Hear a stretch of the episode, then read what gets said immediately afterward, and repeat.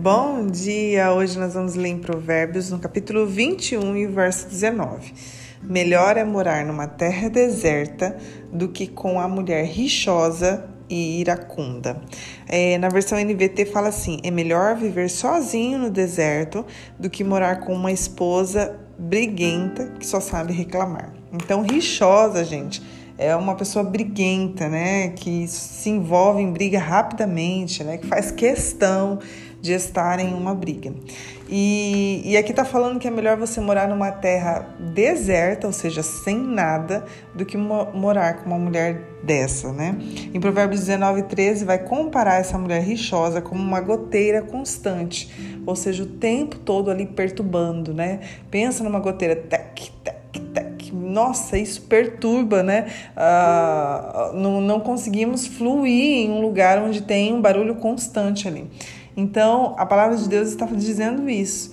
E como é difícil mesmo, né, gente? A gente estar com uma pessoa amarga, que fala tudo que pensa, né, que não mede suas palavras, que não refreia a sua língua, sabe? Nós precisamos prestar atenção qual é o efeito que tem é, tido as nossas palavras na vida das outras pessoas, sabe? Elas têm motivado elas têm desmotivado?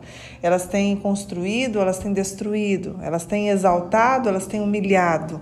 É, nós precisamos colocar pedir para o Senhor colocar um freio na nossa língua, sabe? Porque senão a tendência dessas pessoas é ficarem sozinhas né? Porque todos vão se afastando, ninguém suporta estar perto de uma pessoa briguenta, de uma pessoa rixosa, ninguém suporta. E o Senhor ele ele tem nos dado a dádiva da comunicação. A comunicação é uma bênção na nossa vida. Nós podemos nos comunicarmos, mas porém nós não podemos usar a comunicação para viver reclamando, né? Para viver falando, para viver é, é, gritando, para viver brigando. Não é isso, né? Então a comunicação ela é um presente, mas nós precisamos fazer isso com moderação, ser sábia ao falar, né? As nossas palavras têm que fortalecer, têm que trazer coragem, tem que dar, tem que ser de ânimo, nós temos que ser positivo o tempo todo, né? E como que eu faço isso, Priscila, né? Eu me, me encaixo, né, nessa categoria de rixosa e eu quero mudar. Primeiro, gente, nós vamos pedir para o Espírito Santo nos ajudar, né? Ore ao Senhor, Senhor, me ajude a mudar, me ajude a frear a minha língua, porque isso é um vício. Né? Ao decorrer do tempo, a gente vai utilizando isso e isso fica normal na nossa vida. Isso não pode fazer parte da nossa vida. Então, só o Espírito Santo vai te ajudar é, a colocar, a mudar essas palavras, né? a trazer palavras de bênção, porque tudo isso que a gente profere do lado de fora, isso veio de dentro. Então, nosso coração precisa ser moldado, precisa ser purificado, e isso é somente com a ajuda do Espírito Santo. Então, você vai orar pedindo ajuda dele para que você mude essa atitude. Segundo, você vai ser grata.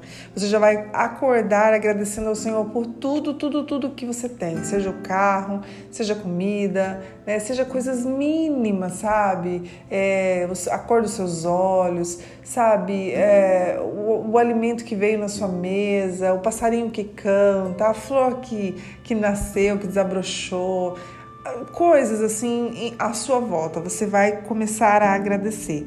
E terceiro, você vai trocar as palavras negativas por positivas. Quando você falar uma palavra negativa, automaticamente você né, anula aquela palavra e fale uma positiva.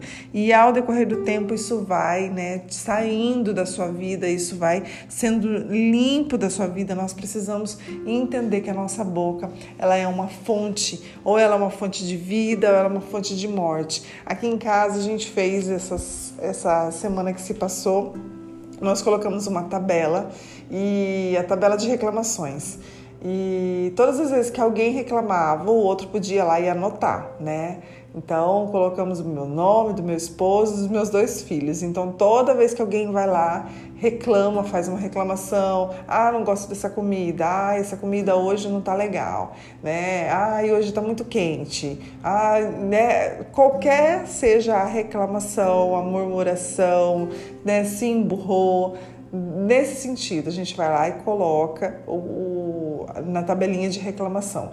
Isso tem nos ajudado a não reclamar, Porque às vezes, gente, a gente não percebe, mas reclamar é um vício.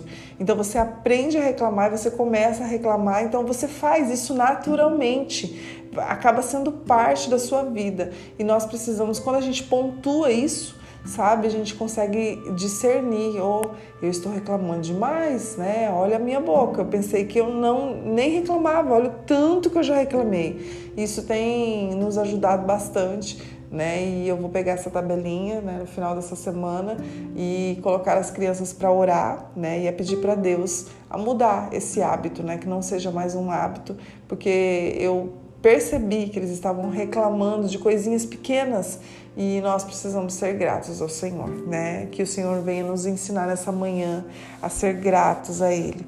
Pai, nos ajuda, Pai, a mudar essa atitude nos ajuda a sermos gratos, nos ajuda, Pai, a ter palavras positivas, de encorajamento, de fortalecimento. Sabe que as pessoas que chegam perto de nós possam ter prazer em falar conosco, possam ter prazer em ouvir um conselho, possam ter prazer em nos ouvir falar, né? Que as pessoas possam olhar para nós e ver a sabedoria que provém do Senhor, que nós possamos ser pessoas é, positivas, pessoas queridas, Pai, que que todos querem estar perto. Então nós te pedimos, Pai, se há algum hábito ainda dentro de nós, se há algo, Senhor, que nós lançamos e não refreamos a nossa língua, por favor, nos ajude, Pai. Nos auxilia a sermos filhas, a sermos a tua imagem, né, a sermos o teu bom perfume por onde passarmos, Pai. Em nome de Jesus é o que eu te peço nesta manhã, que o Senhor venha nos auxiliar a te agradar e a ser como a tua imagem, Pai, a ser como tu que nós possamos ser, ser gratos todos os dias em todos os momentos da nossa vida. É o que eu te peço em nome de Jesus. Amém. Deus abençoe seu dia.